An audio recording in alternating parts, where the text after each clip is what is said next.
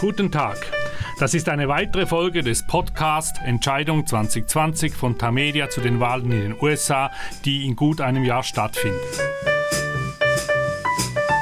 Wir befassen uns heute mit der Frage, weshalb die Präsidentenwahl 2020 zu den wichtigsten der vergangenen Jahrzehnte zählt.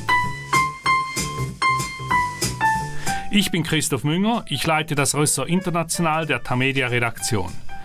Mein Gesprächspartner ist Martin Kilian, langjähriger Korrespondent in den Vereinigten Staaten. Er ist und lebt in Charlottesville im amerikanischen Bundesstaat Virginia. Guten Tag, Martin. Guten Tag, Christoph. Martin, du bist der Senior unserer USA-Korrespondenten. Du stehst bereits vor deiner zehnten Präsidentenwahl. Jene im November 2020 gilt als eine der wichtigsten, weil es um die Wiederwahl von Donald Trump geht. Teilst du diese Einschätzung?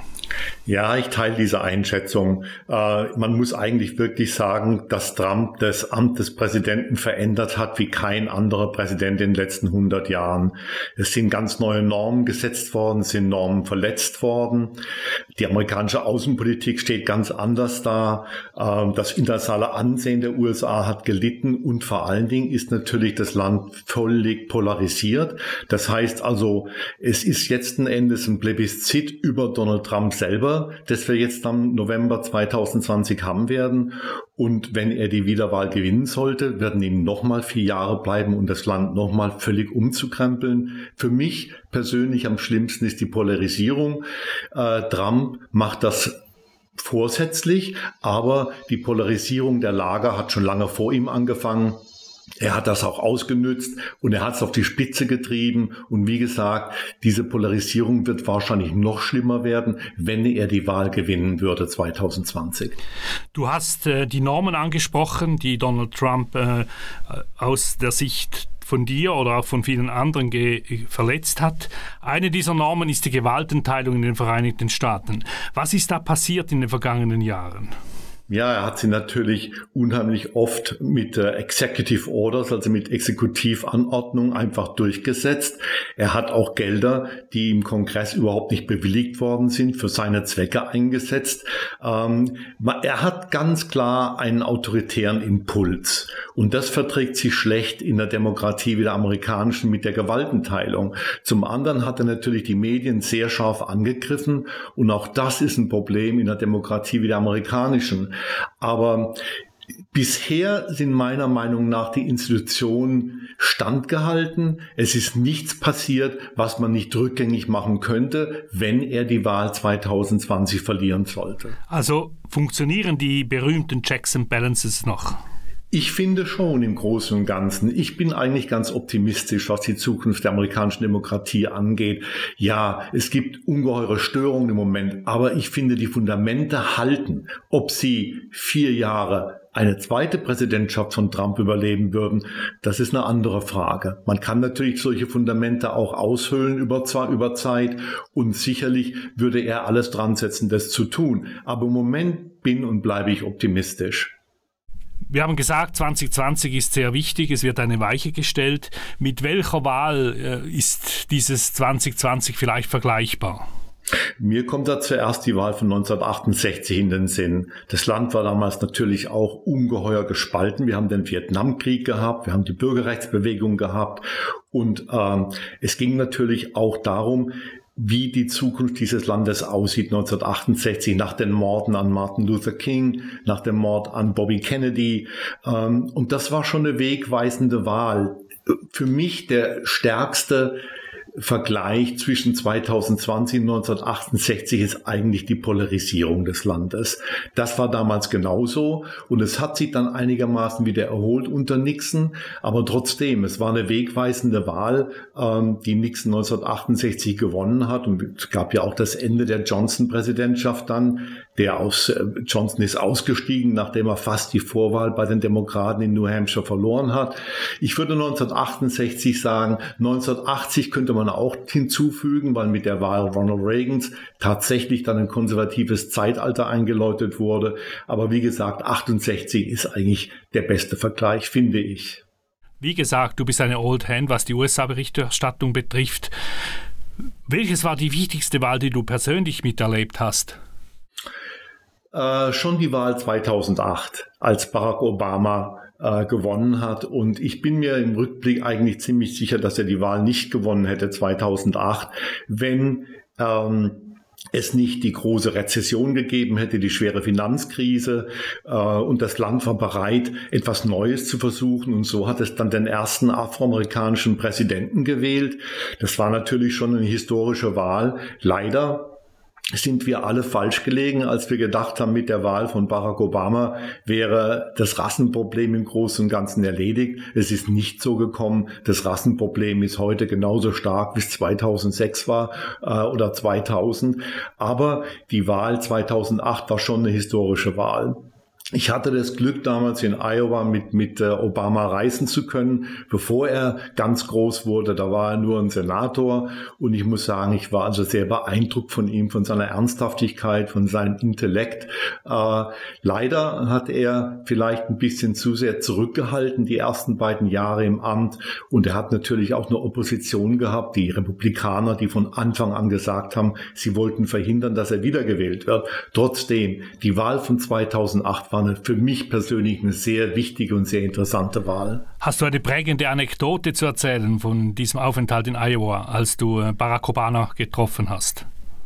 Ja, das habe ich. Ich bin mit äh, ihm in einem kleinen landwirtschaftlich geprägten Ort gewesen, südlich von der Staatshauptstadt Des Moines. Und ähm, die Halle, es war eine kleine Halle, die war übervoll.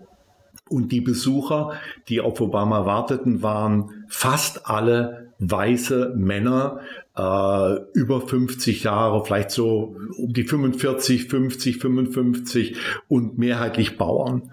Und äh, er kam rein und hat also, ich würde sagen, nach zehn Minuten hat er diese Zuhörerschaft verzaubert. Und ich dachte, als ich das gesehen habe, dachte ich, das wird interessant. Ich bin mal gespannt, wer ihn aufhalten kann. Ich fand es wirklich unglaublich, dass er in diese Umgebung reingegangen ist, voller Bauern und hat die Bauern wirklich überzeugt von sich. Das hatte ich so noch nie gesehen. Das hat mir, das hat also einen ziemlich starken Eindruck bei mir hinterlassen. Aber offensichtlich ein erfolgreicher Politiker und äh, Donald Trump ist ja auch ein, kann wir sagen, ein begabter Wahlkämpfer. Glaubst du, dass auch er äh, über seine äh, jetzige Klientel hinausgreifen kann und neue Wählerschichten erschließen? Ich kann es mir im Moment eigentlich nicht vorstellen. Er hat in den letzten zwei Jahren eine Politik betrieben, die ganz auf seine Basis rausläuft. Er hat wenig Interesse bislang gezeigt, sich neue Wählersegmente zu erschließen. Und das merkt man ja auch an den Zustimmungsraten, die er hat, die also noch nie über 45 Prozent lagen. Gut, das sind immer nur Schnappschüsse, man muss da sehr vorsichtig sein. Aber trotzdem, man hätte zum Beispiel sich denken können, dass er jetzt bei der Debatte über Schusswaffenkontrollen tatsächlich äh, universellen Hintergrundüberprüfungen für Waffenkäufer zustimmt, dann hätte er nämlich vielleicht in den Vorstädten, wo er wenig Chancen hat bei Frauen, tatsächlich gepunktet. Aber er hat es nicht gemacht. Er hat es stattdessen wieder so hingedreht, dass die äh, Waffenlobby mit ihm zufrieden ist, dass seine Basis mit ihm zufrieden ist, aber er hat die Basis nicht verbreitert.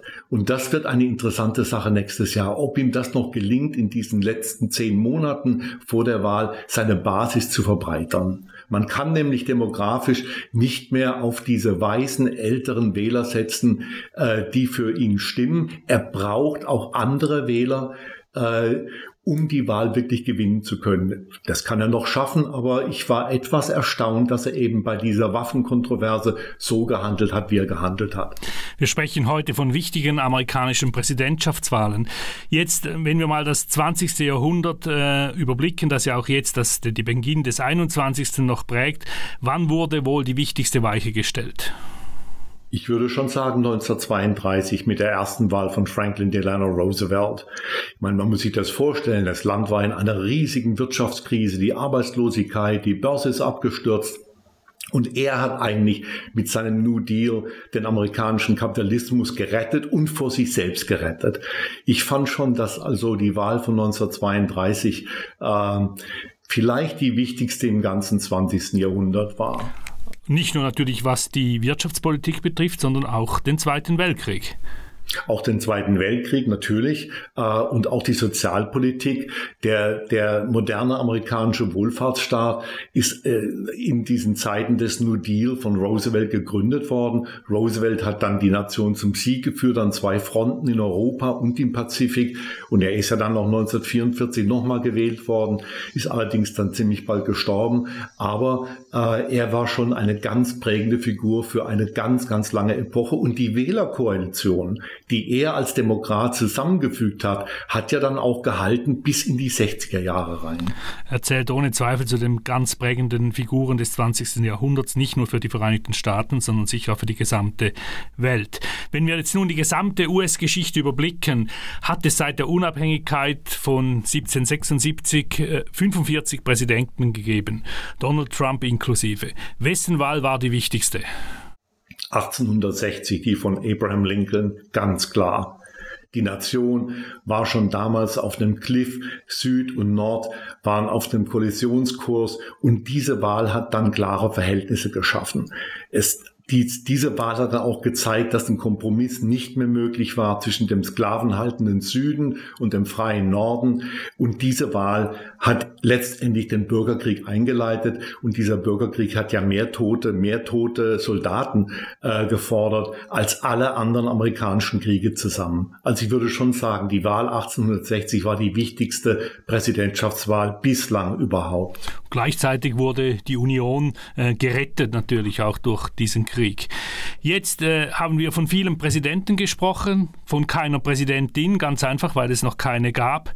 Besteht die Chance, dass sich das 2020 ändert? Ich kann mir das sehr gut vorstellen. Wir haben im Spitzenquartett der Demokraten, der demokratischen Präsidentschaftsbewerber zwei Frauen, Elizabeth Warren, die Senatorin aus Massachusetts, und Kamala Harris, die Senatorin aus Kalifornien. Ich könnte mir vorstellen, dass eine der beiden als Kandidatin der Demokraten ins Rennen ziehen wird. Im Moment sieht Elizabeth Warren sehr stark aus und das wäre natürlich schon ein politischer Leckerbissen, ein Präsidentschaftsrennen zwischen Donald Trump und äh, einer Frau.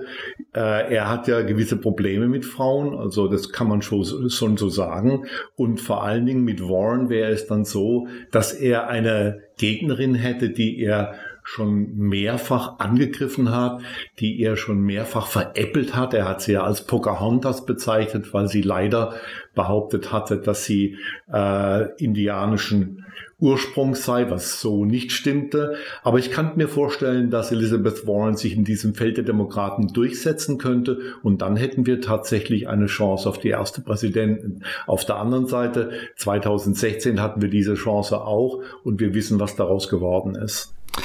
Mit dem ersten Montag im September beginnt, das ist der Labor Day in den USA, beginnt traditionell der politische Herbst in den Vereinigten Staaten. Was erwartest du diesen Herbst im Jahr vor der Entscheidung 2020? Wir haben zum einen drei Gouverneurswahlen, die allerdings äh, alle drei im Süden sind. Wir, wir, werden also kaum Aufschluss kriegen über die politische Stärke der Demokraten, weil in den drei Staaten Kentucky, Louisiana äh, und Mississippi die Republikaner traditionell sehr stark sind.